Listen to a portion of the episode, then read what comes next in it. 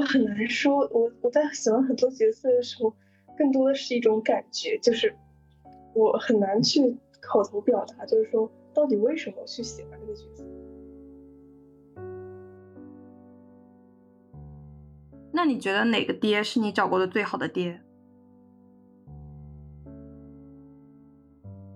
嗯，我感觉应该是一种文化经验，就我们从小到大，大家的脑海里面应该都对于那种理想的男性，他会有一种很模糊的概念在里面。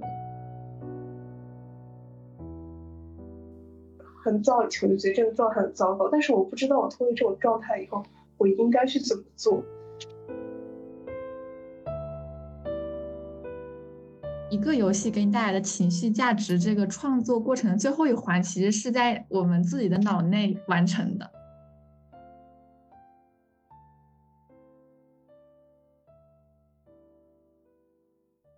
大家好，欢迎来到第二期虚实游乐场，我是虚实游乐场的主播米娅，我是虚实游乐场的主播边边，我是虚实游乐场的主播空空。本期我们想要讨论的内容是。女性向游戏中的爱欲，探讨玩家对于虚拟角色的情感，并摸索这种情感的边界。需要在此声明的是，本期我们所讨论的女性向游戏是以四大国乙加代号鸢为主的狭义的女性向游戏。女性玩家喜欢的游戏各不相同，女性游戏创作者们所制作的游戏也是多种多样的。此外，本期内容不会涉及太多关于玩家社群生态的话题。本期我们请到了两位嘉宾来参与我们的讨论，下面有请我们的嘉宾来打一下招呼。嗯，大家好，我是仙子。大家好，我是 K K。欢迎二位。大家如果对于我们的问题的细节，呃，有疑问的话，可以进行追问，或者说你们可以回答自己想要回答的内容。我们先想请大家来介绍一下各自的游戏经历。也可以向大家介绍一下自己喜欢的角色。嗯，游戏经历的话，很多游戏都会玩吧，但是主要涉及单机一点。呃，有社交的游戏玩的还是会比较少。然后女性像这些的话，大部分基本都有玩过，只是有时间长短的不同这样。最开始的话玩的是恋与，应该算是坚持时间最长吧，虽然有断断续续的测游过这样。电影，最喜猎鱼里面最喜欢的角色应该是白起。哎，那为什么会喜欢白起这个角色呢？嗯，我很难说。我我在喜欢很多角色的时候，更多的是一种感觉，就是我很难去口头表达，就是说到底为什么去喜欢这个角色，更多的就是就是那种很感觉对了，对。嗯，就是我的游戏经历的话，可能本身玩的不算太多，但是我是一个比较资深的文字冒险游戏玩家，也就是说一些 gal game，然后还有一些乙女，就是那种买断制的乙女，我都有玩过。但是国乙的话，其实四大国乙我都没有玩过。最近被俘获就是大号园，基本上它开服以来，我好像每天都会玩。就前几天刚刚连续登录两百天，嗯。觉得是，呃，渊子的那个陪伴感很好，就是每天都喜欢上线听听密探说的话，然后给他们送下礼物，然后听那个交互语语音，就觉得很好。因为我算是一个，其实男主跟密探我都还蛮喜欢，而且我特别喜欢杨雄。然后玩文字冒险游戏的初始动机，就是感觉是表现形式更丰富的小说，因为有配音，然后还有 CJ。所以就是会比小说来讲更加丰富一些，而且也有一定的交互性，就是你可以通过选项，然后来操控那些最后的结局嘛。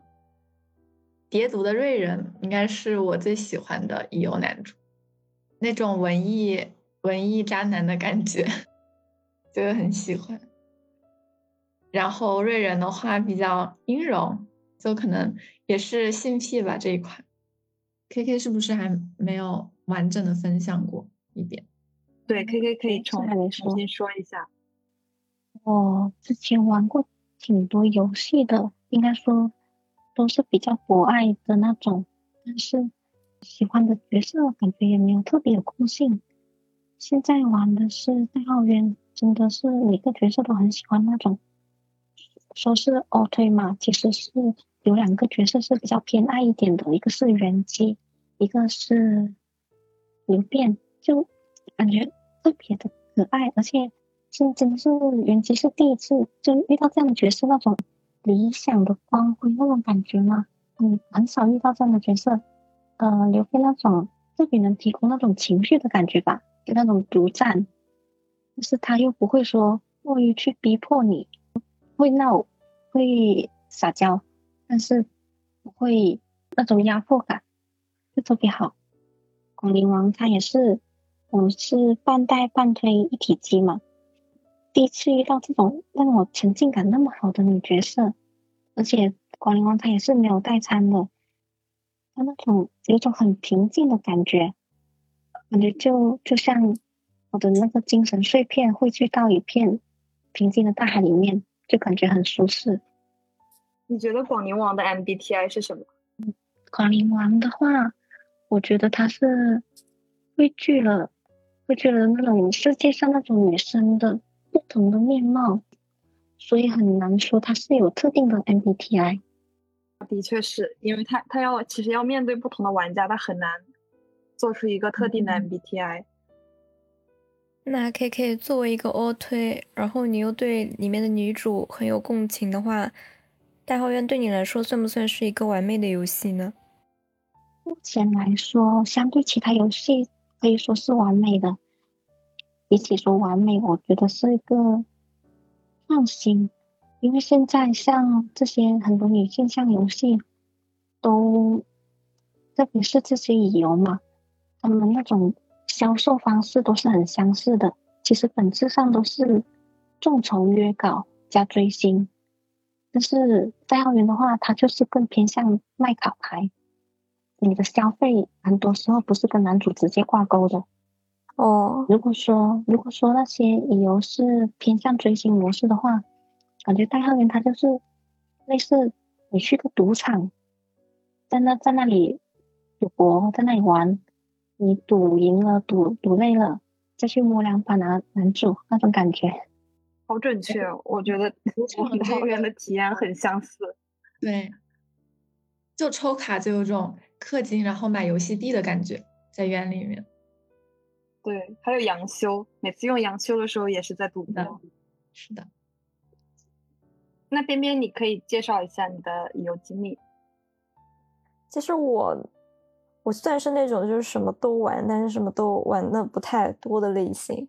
我也是跟空空有点像，比较喜欢玩文字剧情，或者说是那种剧情驱动向的三 A 游戏，我也有玩。但是看到说这个，我们说有没有喜爱的角色？此时此刻让我说的话，我是没有的，因为我发现我对于所有的那些角色，嗯，其实大多数是没有喜爱的感觉。如果是有，那也会很快没有，就是那个喜爱的程度是很短的。现实的角色相比，虚拟角色的那种感觉会没得更快。比起那种角色，他服务的好不好，对不对不对我胃口，我好像更加在意他们新不新。新不新是什么意思？就是这个这个角色他有没有新的东西在里面，还是说，还是说就像那个，嗯，比如说我之前玩那个，最开始不是玩那个恋与嘛，然后恋与里面他就这么一个四个角色，然后你会发现，呃，会旅人我不太清楚，但是好像每个国乙里面他都会有一个霸总角色，然后我有玩到那个光夜那个路程之后，我就感觉晨晨泪泽，晨晨泪颜。反正只要玩到后面，只要有那种霸总角色的在里面，他我所有涉及到过的、我经历过的那些有相似性质的角色，他都会在我脑海里重合。嗯，所以相当于说，边边喜欢那种有辨识度的角色，而不是很脸谱化或者说是很典型。嗯，可以这么说吧。只要让我就是我玩到我说，哇，还能这样，我会对我来说会更有吸引力。不是说什么哇，他有壁咚我。嗯，那最近最近的一个这样的角色是谁？没有，没有，是原机吗？原机算，但是他大号院的那个设计让我让我很难对他保持热情。他那个主线他是那个角色轮着来嘛，你如果不坚持做日常或者氪金的话，然后他就会让你卡关。你你跟那个角色他那个互动的时间周期，他会变得非常长，我就会忘记它。嗯，我明白，因为我在玩代号月那时候，我一开始最喜欢的是牛变，但是目前由于牛变太久没有出现了，它的存在感特别低。我现在最喜欢的是芙蓉。嗯，K K，你之前说，呃，对于广陵王是第一次对女主那么有共鸣、有代入感，感觉自己的一女神魂找到了大海融汇了。嗯。对于广陵王的感情，你可以再展开说一下吗？嗯，里面有个最触动我的一点，就是《金色地宫》剧情里面讲述王母的那段，就说，嗯，你认为王母是怎么样的呢？认为她是按照天下的女子来刻画的那种感觉。我对广陵王也是这样子的感觉，所以我在喜欢广陵王的时候，也会觉得我在喜欢我自己。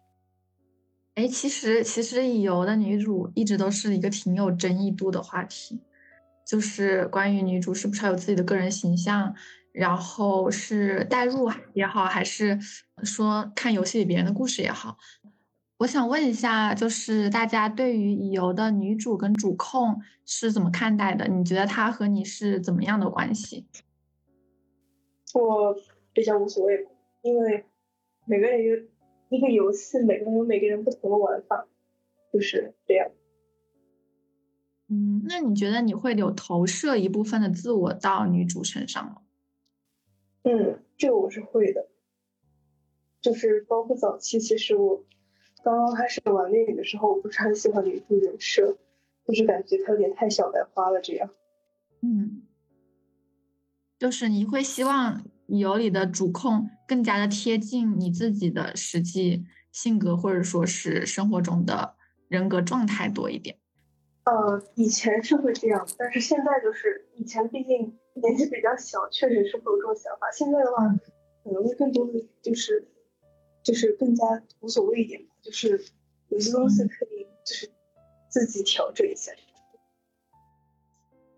那相比之下，大家是更愿意玩一个有性格的女主，还是说更愿意玩一个没有明显的性格设定的女主的游戏？我更愿意玩有性格的女主。我也可能会更喜欢有性格的。如果她没有性格的话，我根本就没有办法代入，你懂吗？虽然她的性格，她的性格如果跟你非常不一样的，你也可以代入。就是我代入的话，是看到呃。游戏内部的心理描写，或者说是一些很具体入微的一些女主的反应，然后自然而然的可能就会站到她的视角去考虑一些问题。然后至于她性格跟我像不像，这个我好像没有太过在意，就是这个不会影响到我的代入感，因为我不是那种全程代入，我可能只是一些细微的细节方面会稍微跟她共情一下这样子。我想到我以前在玩叠毒的时候，因为。一周目的时候，我想我我想要全部按照自己的想法来选择，我不想要看任何攻略。结果我每一个选项都是按照我自己的心意来选择的，我得到的结局是最短的那个。我记得那个三郎那个掳走是吗？然后那个出车祸，对，是被家里的那个管家我也是了，一模一样。然后我就很沮丧，我就去搜攻略，因为我想要达到我我我想要有跟我喜欢的角色的那个结局，所以我只能按照。并不是按照自己的心意来做选择。是的，我觉得这也是日乙的一个奇怪的点。就我感觉我玩过蛮多日乙的，他们都是你得顺着男主的那个怎么说，就是得去迎合男主，或者说是选一些那样子的选项，然后才可以得到他的好结局，不然的话就会得到坏结局。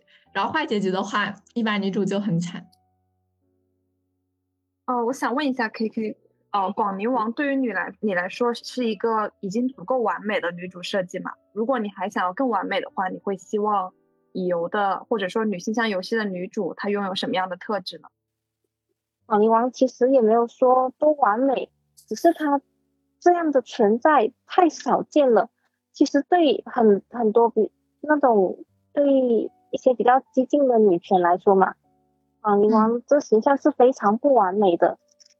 只是说，相对来说强势更强势，而市面上就是现在就这缺这样子的女角色，而且不是说所有所有女女性女性女主都要都要是呃强势的才是好的，只是以前太缺少这样子的角色了。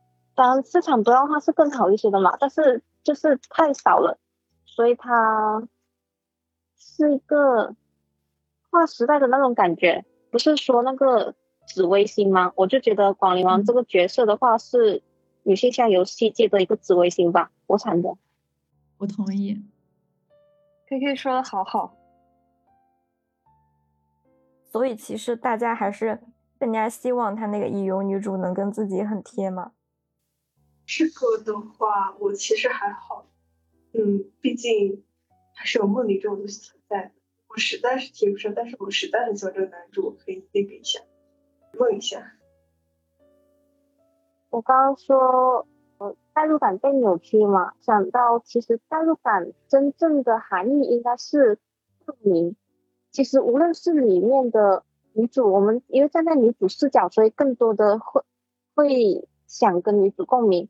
其实，但其实有时候男主遇到的一些事情，你也会跟男主有共鸣。像我看到有人有人发小红书说，看到呃，因为他自己双亲是去世了嘛，他深色后面的剧情也是他父亲去世了，然后当时就整个人也是被触动了。他就是富龙，他以前那个养过小狗，温泉活动里面他那个去世的小狗来找他，剧情也是非常让人动容。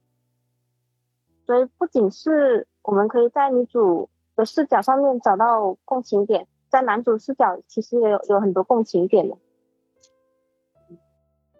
嗯，那可不可以这样说？其实大家对女主的设计并没有太多的建议，只是大家对于剧情有要求，大家希望能够在剧情剧情中找到自己能够有共鸣的点。嗯，可以这么说。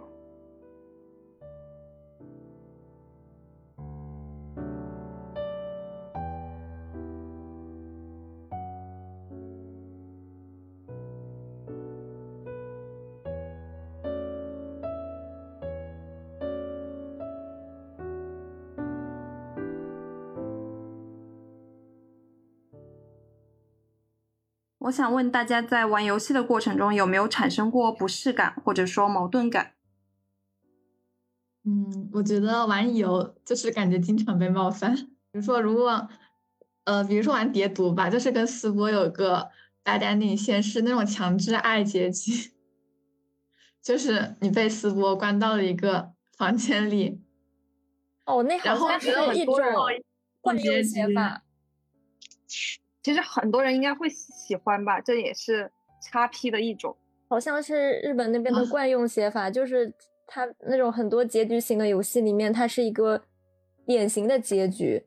嗯，对，接近类是吗？对对。玩 BL 像的时候也有这种结局。对对，BL 像会更暗黑一点感觉。但是为什么那个坏结局不是我把死窝关起来？你你说你说的有道理，可能还是跟 KK 说的那样吧。就是大家倾向倾向于自己被关。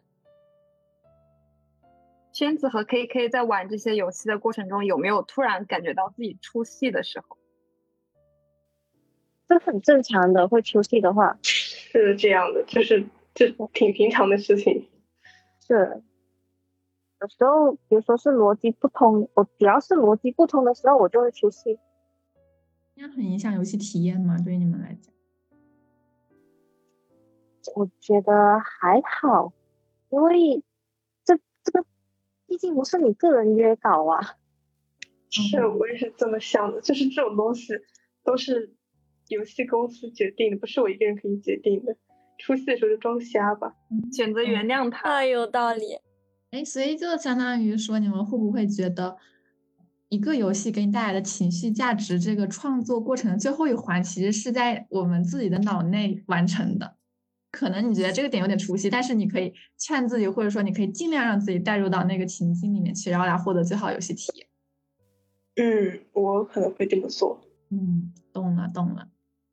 我也是这样子的。比如说，之前看到有人骂游戏公司为什么要设定广陵王喜欢吃葡萄干，因为他最讨厌的就是葡萄干了。我看到的话，完全不会因为这这一点出戏。呃，一个它是古代设定，这葡萄干也是比较珍贵的食物，就也是很平常的。第二点的话，我会自动想自动共情他喜欢甜点的一种这种想法，这样自动切换，就想起自我个人也是喜欢吃甜点的，或者说我不喜欢甜点，但我喜欢吃咸点，那种喜欢食物的感情是共通的。嗯，就相当于说那个私设其实不影响你，因为。呃，你觉得这些东西其实这些表面上的东西不会影响你们底层的那种情感逻辑的一致？是的。呃，说到喜欢哪个男角色、男主的话，我看到有个说法就是你喜欢哪个男主，其实你的性格是跟那个男主还挺贴的。嗯，哦，就是也有一种自己的投射。对。是吗？我有看到他们说，就是我感觉我感觉完全不像我喜欢的角色。我也是，我这个很难想象，我如果性格像我喜欢的角色，会发生什么恐怖的事情。就是你们你们身上会不会有一些相似性呢？因为有个说法，他是说对于这种虚拟角色的一种喜欢，其实是一种自恋。就比如说，就比如说，我很喜欢很喜欢巨人里的兵长。但其实我跟兵长完全就是那种两个极端的，就之所以喜欢兵长，可能就是因为他身上有很多我想要但是又没有的特质，所以才会很喜欢。我曾经跟我朋友聊聊起过这个问题，可能有点没法播，但是就是我朋友他就是曾经很早前跟我说过，觉得我找我推有时候更像，就是不像在找推，更像在找一个爹这种感觉。找什么爹？就是。呃，就是感觉像是投射一些，怎么说呢？像是那种更明显的 父爱一样，这种感觉我很难解释。但是我朋友有跟我提过这个问题，我有我是有这种感觉，但是我不知道我应该怎么去那个。那你觉得哪个爹是你找过的最好的爹？啊，这是啊，就是 怎么说呢？我最喜欢的角色的话，其实是。嗯，《全职高手》里面的韩文清，为什么是找爹不是找孩子呢？可能是我自己自身跟我跟我自跟我爸的相处时候产生过产生的一些问题吧，就是就不是那种梦女的心态，不就是那种梦女心态，但是在这个标在在我找我推的标准上可能会有点那个，就是特别是梦女的时候。哦，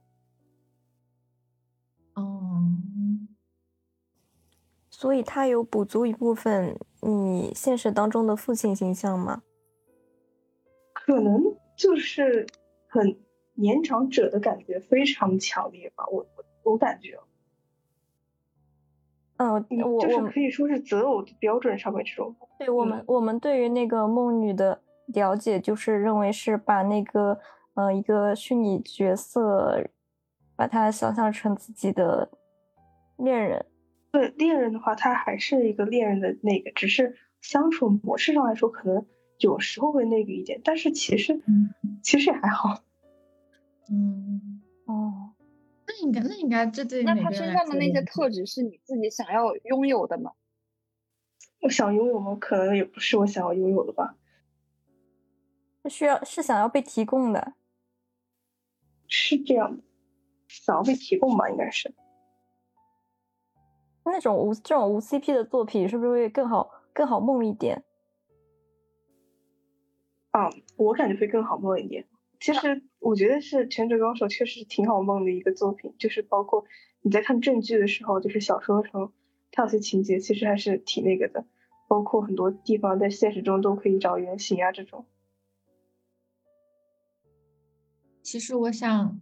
了解一下，就是玩到一个男主，然后是你很喜欢的，但是呢，可能别人别的玩家不喜欢这个形象，然后他们就去冲官方，要那个官方改变男主的一些设定，然后官方后续真的改了，那你会不会因此说觉得突然就是本来你是很代入，然后很享受跟这个角色交互的感觉？但是因为那个官官方就是顺从了玩家的一些想法，然后你会不会突然觉得，哎，这个人不真实了？就是本来你觉得他是一个虚拟的作为人的存在，在你的世界里面。但是经过了这个事情之后，你突然就发现，或者说是感觉到它其实只是一堆数据，或者说一堆文案组成的一个非人的存在。清楚，我肯定会意识清楚，这只是一个，就是跟有些明星的可能只是游戏公司的赚钱的工具吧。如果真的做出改变，我可能会显得跟官方割席当 OC 来一样。嗯，就是你可能会用自己的想法来再创作这个角色。是的。那如果是这样的话，那那种情绪快感的来源在哪里呢？既然你很清楚这只是为了赚钱，我可我可能自己是更偏向清楚、清醒的堕落者吧。就是我知道它是一串数据，但是我还是很愿意去那个脑补一些互动的。你有的时候会不会感觉这种状态有点糟糕？呃，很早以前我就觉得这个状态很糟糕，但是我不知道我脱离这种状态以后，我应该去怎么做。就是索性就安于现状吧。还是更多的彰显了彰显了我们自己在这个过程里的主体性，就是我们要得到什么什么样的快感，什么样的情绪，是由我们自己来决定的。对，就可能这也是同人创作的动力的源泉之一。就大家也是先先脑，然后脑了之后再写出来。嗯，对。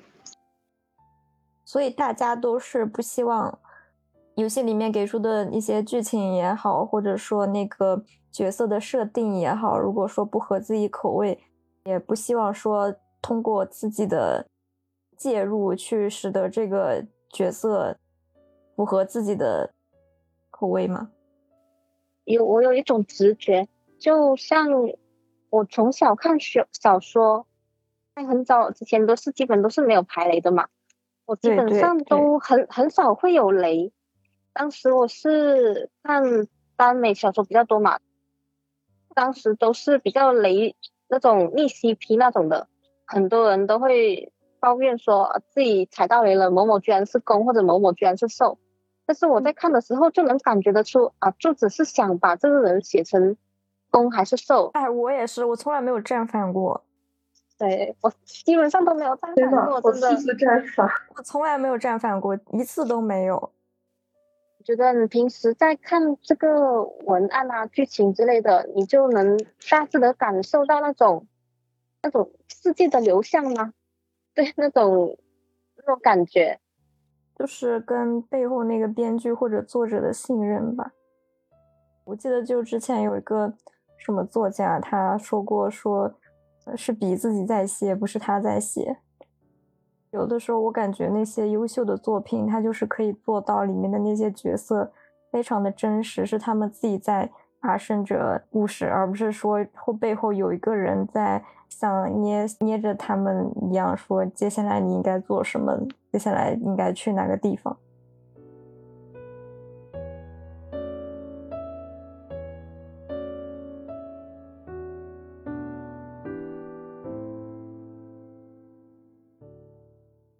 那你当时是出于什么原因想要约委托呢？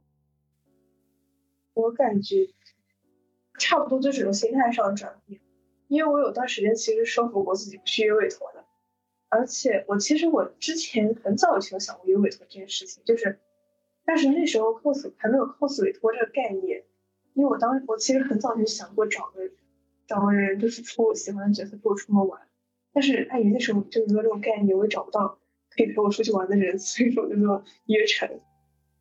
然后这个的话，可能是因为高考压力大，然后因为我跟我的好朋友，我们俩是不在一个学校的，然后他有他他也挺忙的，一个美术生，平常也没有很多时间交流。我有很多事情，学校里面的事情，就是可能想找跟自己关系再好一点的人去倾诉一下的话，就是很很多时候是没有这个宣泄的出口的。嗯，所以我就很想。约个委托就是可以就可以理解为跟我喜欢角色倾诉一下这样。那你那天玩的开心吗？那个人那个 coser 他有承受住你的情绪吗？就是我跟那个 coser 出去玩的时候，其实我的情绪已经消散差不多了，因为我约委托是高考结束的事情，而且高考结束已经有一会儿了，所以说其实已经没有什么那个。但是你约他是在高考之前吗？对，就是先付了定金这样。哦定了之后，会让你的内心感到安稳一点。我懂那种感觉，就是我每次到期末周的时候，都会买很多很多可能用不上的小东西，就是很享受那种等快递的感觉。对对，我懂懂快等快递的感觉。就是想要给自己一个盼头，就是啊，高考结束就嗯就委托了。当下的人生真的让你觉得很痛苦。对，就是总要给自己一个盼头。我很早之前我就有了解过，有一个概念叫皮格马利温情节，不知道大家有没有听过？那就是是一个来自于神话的一个说法。一个塞浦路斯的国王皮格马利温，他认为凡间的女子道德败坏，所以就不想跟他们结婚。他就以精湛的技艺雕了一尊他自己心目中觉得完美的少女像，把她当做自己的爱人。然后以全身心的爱意去爱她。后来爱神维纳斯被感动到了，他就给了这个少女像生命。这是一个就是很老的一个传说了。它随着发展，它就是最开始它是一个以一个恋物的一个概念存在的，再往后面就开始发展到恋了人格化的物，是以至于练人格化的虚拟物，就有点类似于我们现在的这种二次元文化当中的各种。呃，虚拟角色，就是说，嗯，虽然说到了我们如今这个时代，在跟虚拟人物的一些交互当中，我们肉身是退出了，但是对于肉体的欲望没有退出。不知道宣子，宣子觉得他这个说法是不是就是很适应于 cos 委托这个现象的产生？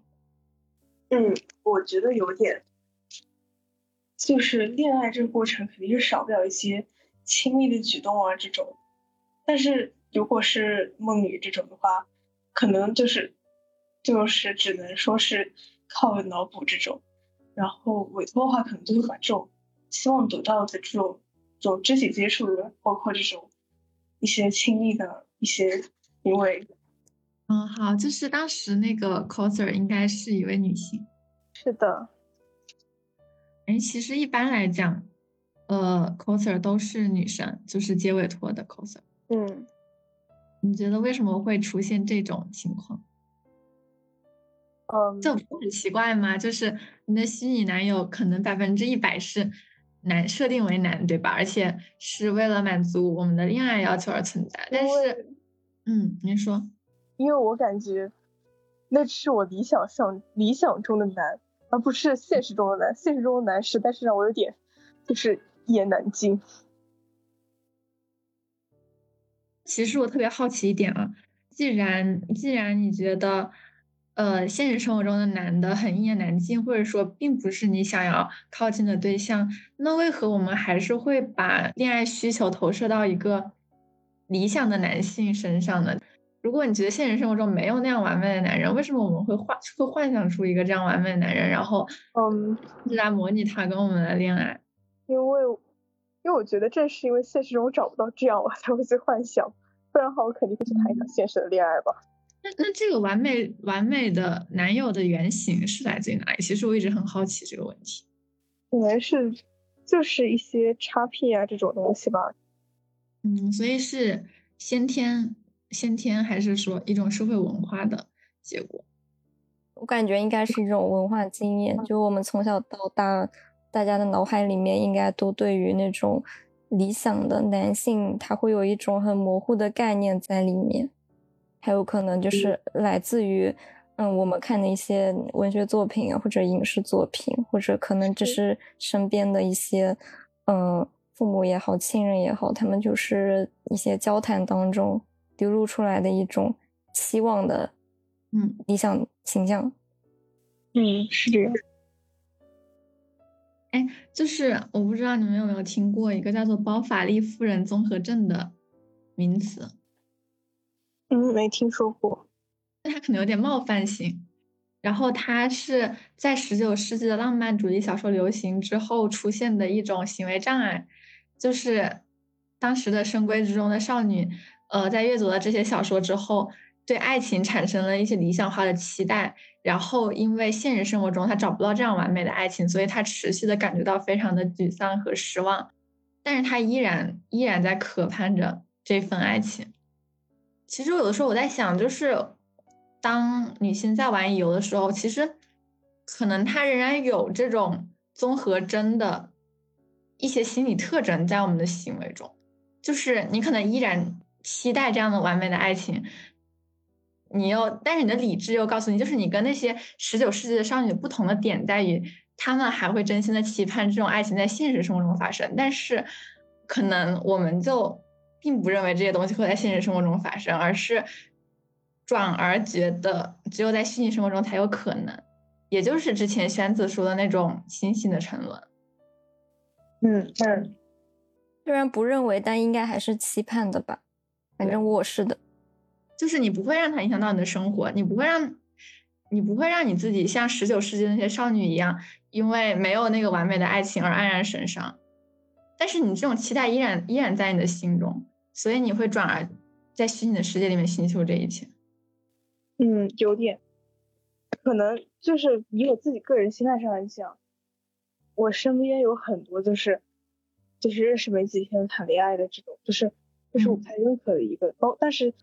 但是实际上来讲，这种事情好像现在发生的频率并不并不低。快谈恋爱了？对，就是我其实不太喜欢这种的，包括相亲啊这种。就是在我心目中，一段感情它的诞生应该是长时间的，就是大家在深入了解彼此以后这样。我懂。就包括我梦的这个角色，其实也不是我刚看剧的时候就喜欢的。我入坑其实比我喜欢这个角色还要再早一年，嗯，然后是在那个过程中，就了解这个作品的过程中，感觉到这个角色的魅力。哇，我跟轩子完全相反。我我之我之前是那种，因为一般来说玩游戏的时候，他不是他会先出那种 PV 之类的，他会给你看一个，然后他还会给你一点人设的关键词嘛。就是我之前是很喜欢那个晚钟里面的。奥洛克好像叫，我很喜欢他，但是等等到我慢慢打他的线之后，我就越来越就对他没有感觉。宣子他，你不会你不会觉得就是在进一步的了解当中，可能确实这是虚拟跟现实当中的一种区别，就是像我们，比如说我们在恋爱，我们在保持一段关系的过程当中，其实越往下面，随着时间的推移，它是一种祛魅的过程，但是我感觉。这就是虚拟跟现实的差别吧，在现实世界确实会这样，就是对，会不会在现实中其实是在做一种减法，但是你在是在现实里我是做一种加法，经常会做一种减法，但是在虚拟世界里的话，毕竟他的人设是一开始就塑造好，不会变的。对他说什么纸片人，永远不会塌房，不会背叛你。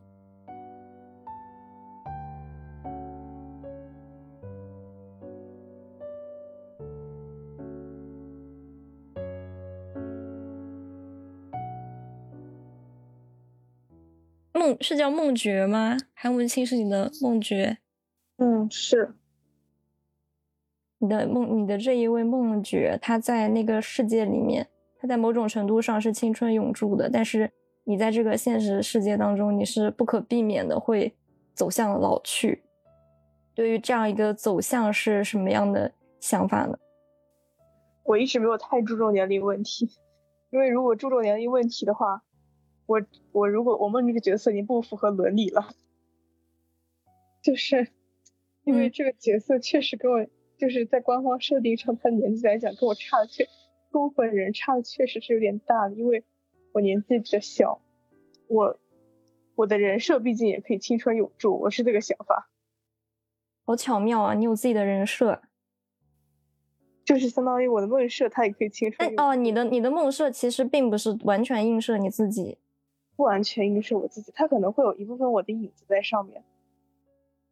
我这还是我第一次注意到梦设这个说法，因为我突然就反应过来，就是可能有的时候我写小说的时候，那个主角主主角某种程度上也是我自己的一种梦设，但是我之前从来没有反思到过这一点。我也是第一次听这个说法，觉得好巧妙。那这算不算是自己给自己的一个皮套？嗯，怎么不算呢？我觉得挺好的，而且永远都不会 OOC。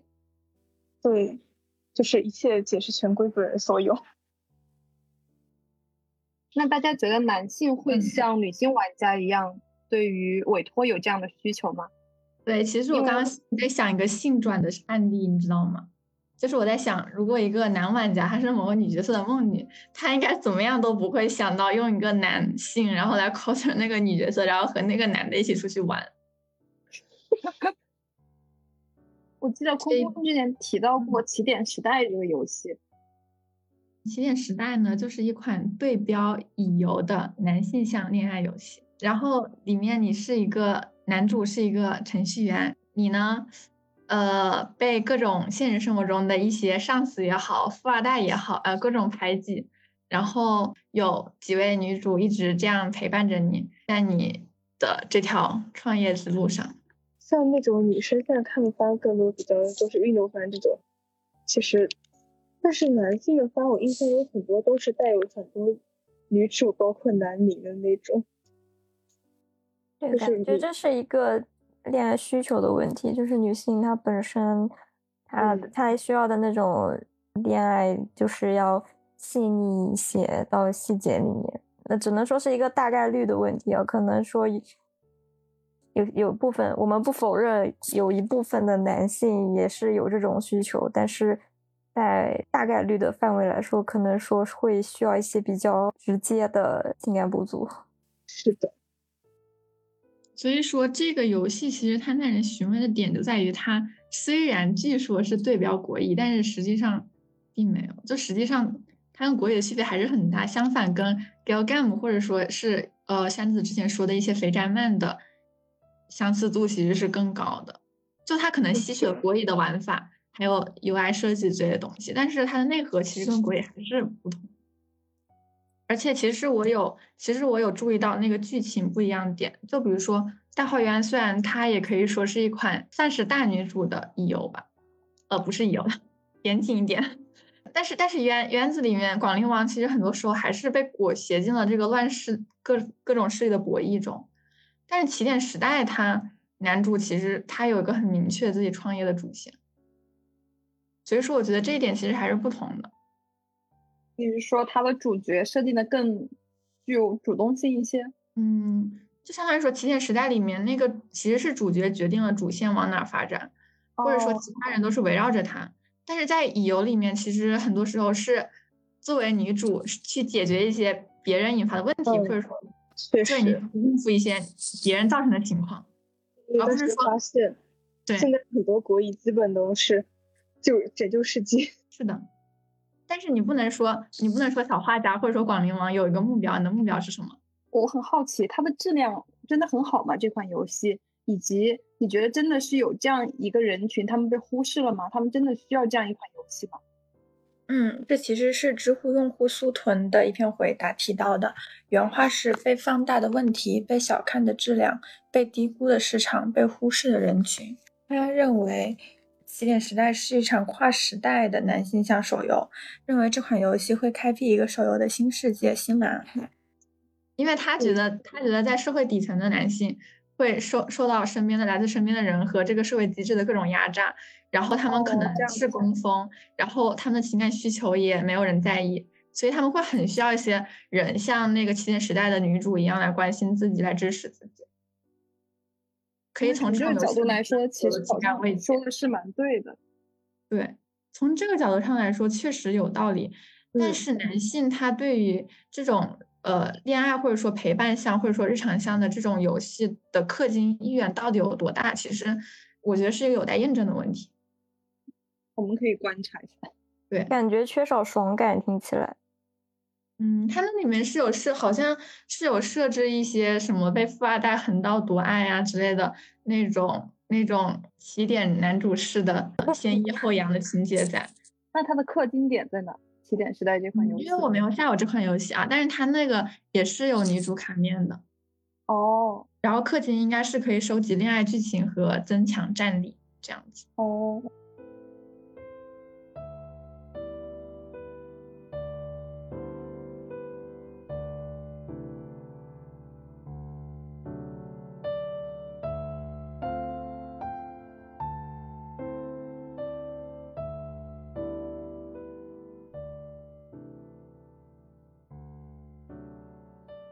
那想问一下两位，理想中的恋爱游戏是怎么样的？比如说他那个与虚拟角色的交互方式啊之类。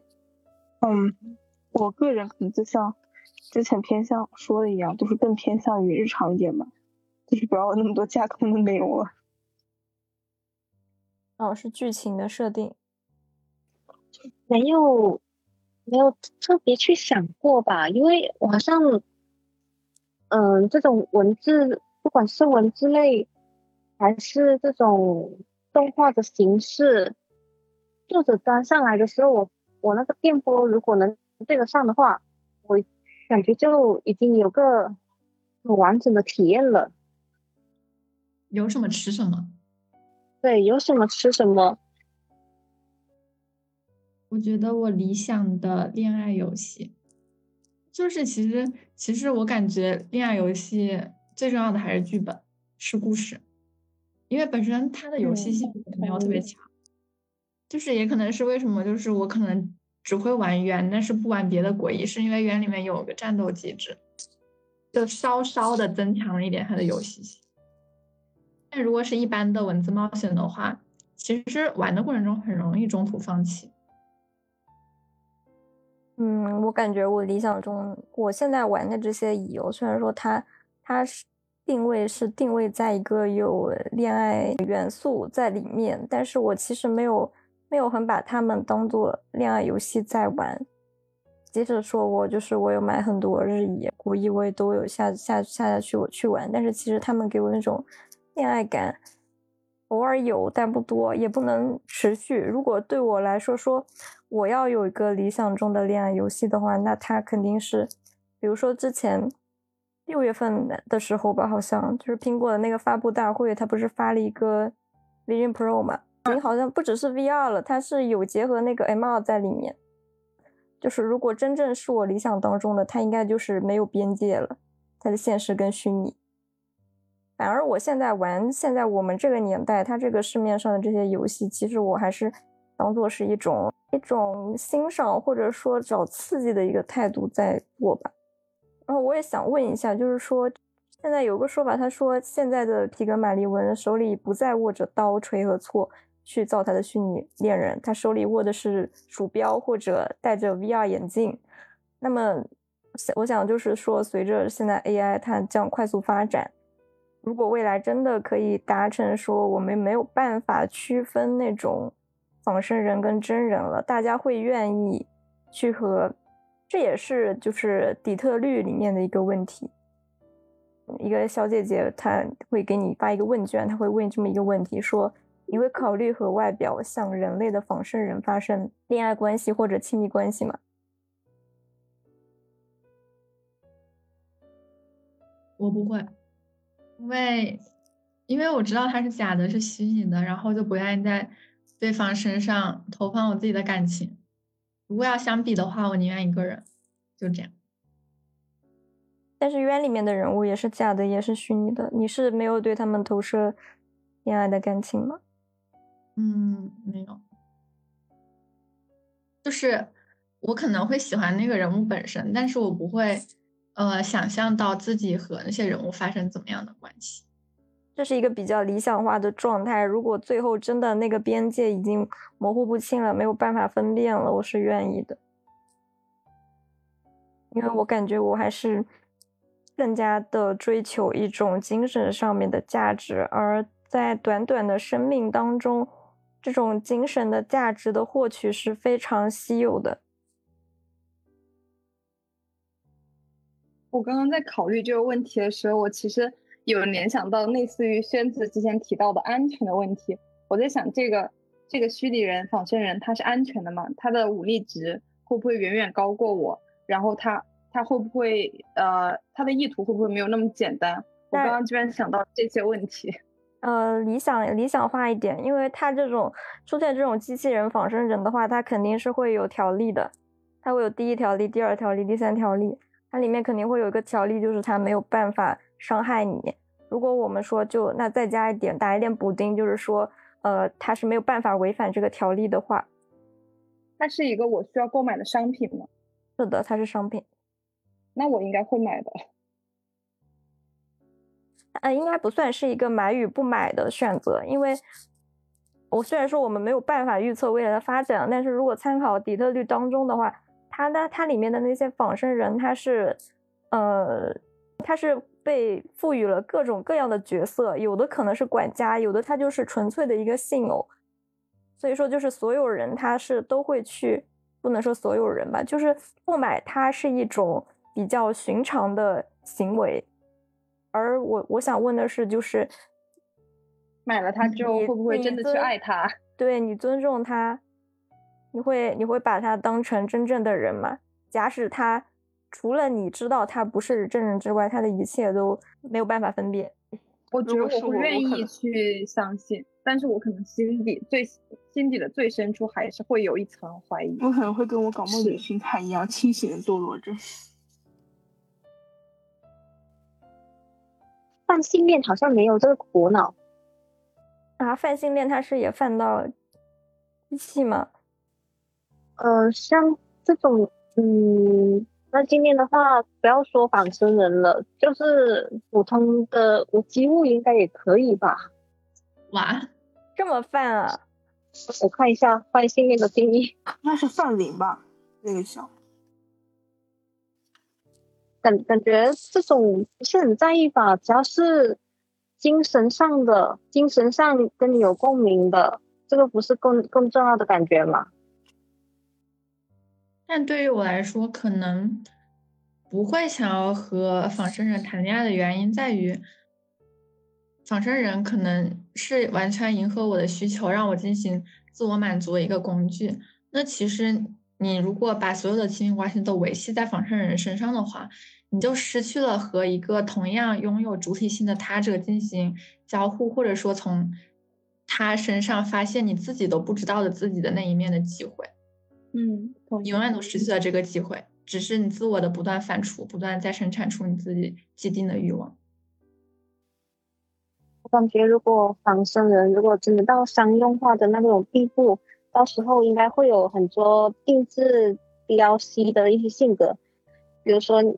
让你体验跟不同的 MBTI 谈恋爱是怎样的感觉？嗯嗯，就是那会是一个很好的模拟的体验。对，它后面会有涉及到一个它出现意识的问题。那如果它出现意识了，那其实就跟人没有什么区别了，就是也是一个具有主体性的人类。对，那是不是脱离了我们讨论的范畴？这可能会涉及到后面那种伦理道德的范畴。嗯，那如果是你在知道这个人只是一个仿生人，然后他的那些言谈都是程序的情况下，你会因为觉得自己伤害到了对方而伤心，或者说被他伤害到，还是说会在那个被伤害的瞬间突然清醒过来，这不是一个真正的人类？不过清醒是一直是清醒的，但是我会伤心。嗯，好的。我感觉对我来说，只要他够，他够像他自己，他没有很明显的那种工业化的话，我应该是会不清醒的。当然，一切都是一些假说跟猜测。对，就也许真到那个程度，即使我们想要清醒，也会不自觉的被他们腐蚀。是这样的。我现在心态其实我想退梦很久，但是我一直都没有退成功。被绑架了。每次想退的时候，每次想退的时候就是啊，有点舍不得。差不多懂，我也有的时候也比较感谢这种虚拟世界的被创造出来。嗯，有的时候感觉是双刃剑吧。嗯，对。就是我在现实生活中觉得很。难受的时候，有的时候会想要在那个原来的世界里躲一下，有点像一个与世隔绝的空间，安全屋。对于我来说，我们都有这种脱离的需求吗？有啊，我会有一点的。哦，我是有，但是其实我很难，我很难入到虚拟世界里面。我有脱离现实的需求，但是我又很难入到现实世界里面，那入到虚拟世界里面，所以还挺麻烦的。我感觉我我进入跟脱离都好简单啊。我的话，尤其是我一直都还好，主要就是我自己的梦里想的这个角色。我年纪小的时候挺简单的，现在就不行。哎，我好像这么一说，我好像也是。我之前我很小时候看那种动画片的时候，就会那个代入，就是给自己脑子设定代入。感觉好像一直都是像小时候那种，就灵魂在二次元游荡，然后就也就也是随时可以回来的那种，但也没有那种很强烈的不适感。大家会就是在那种看完一个电影或者读完一本小说之后，感觉特别特别失落嘛？感觉 K K 好像不太会诶。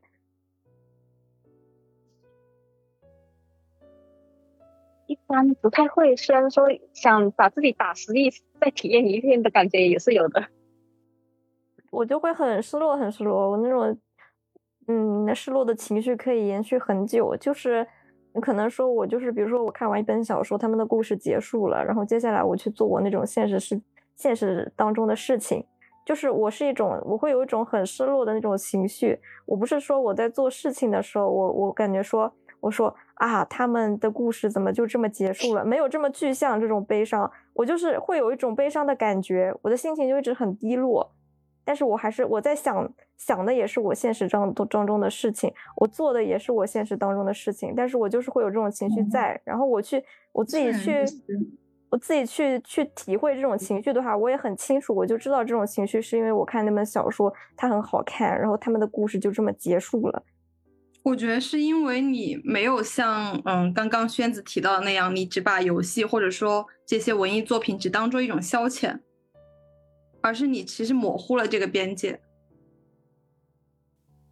我觉得我能理解这种感受吧，但是，但是我自己个人的感受就是，虽然虽然我虽然我看着这个故事结束了，但是它实际上是没有结束的，只是我少了一个观测者帮我去看这个世界而已。对，我就感觉，我就感觉可以，我就感觉你们很会给自己，就是很会给他打补丁、做解释啊之 类的。结结束了，我我可以后期造谣。我感觉我在玩游戏的时候，虽然我也有进入另一个世界的需求，但是我在玩游戏的时候，我并不追求沉浸感，这是我之前一个很重大的发现。比如说我在玩我们上一期节目所讨论的《最后生还者》的时候，我会很讨厌那种沉浸感。因为游戏中的世界并不是安全的，你可能会碰到很多嗯攻击，可能会有危险。然后我我其实一直在想，对于我自己来说，呃呃，完全贴合我的感兴趣的领域和类型的游戏还没有被发明出来。我在收集这期节目资料的过程中，正好注意到了游戏研究学者孙静老师的播客《All U FM》的第五期。你真的了解女性向游戏吗？在这期节目中，孙金老师介绍了美国二十世纪九十年代的一家以研究驱动的游戏公司，叫做紫月游戏。在那个年代，一些开发商认为游戏产业主要是为了迎合男孩的口味，所以他们试图专门针对女孩开发电子游戏。这是属于那个年代的女性向游戏。尽管在当时是有突破的，但因为游戏中倾向于展现八卦、人际关系、化妆等女性刻板印象，还是受到了女权主义者的批评。所以，对于我们最后谈到的那个问题，理想中的虚拟交互方式，或者说理想中的女性向游戏，我可能会期望更多样的游戏类型能够在这个领域内出现，并且我觉得随着游戏产业的发展，这也是必然的事情。这肯定是我们所有人都期望的。他做的越多，品类越繁杂，我们就越可以找到属于自己的对胃口的那一款。是的。我也是更希望多元化一点，但是现在可能是因为经济不好的缘故，就大家反而变得很保守化，比较审美单一那种感觉吗？哦，是的，感觉产量很低。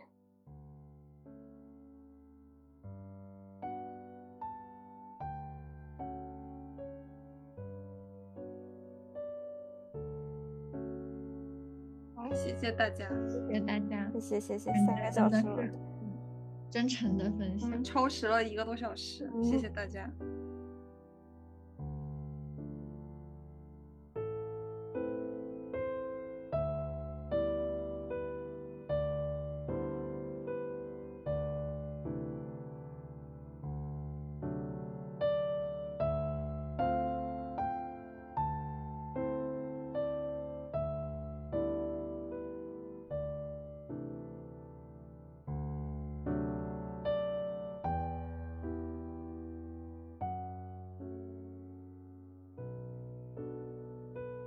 在做这次选题的时候，我一直想起一个片段，是《赛博朋克2077》当中有一个叫做“回家的路”的支线任务。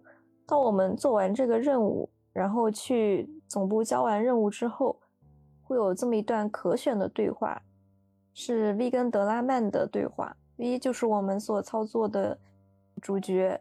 做任务的主角德拉曼则是一个在人类世界创立了一所属于他自己的 AI 汽车公司的 AI，所以这就是一个人类跟 AI 的对话。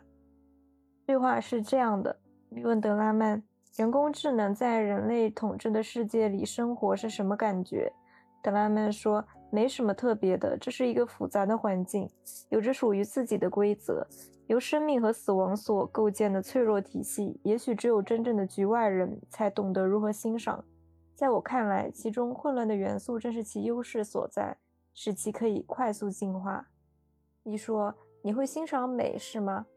德拉曼说：“想在人类中生活，关键在于找到一个互相理解的基本共同点。真理和善良都会引发分歧，但对美的理解是共通的。”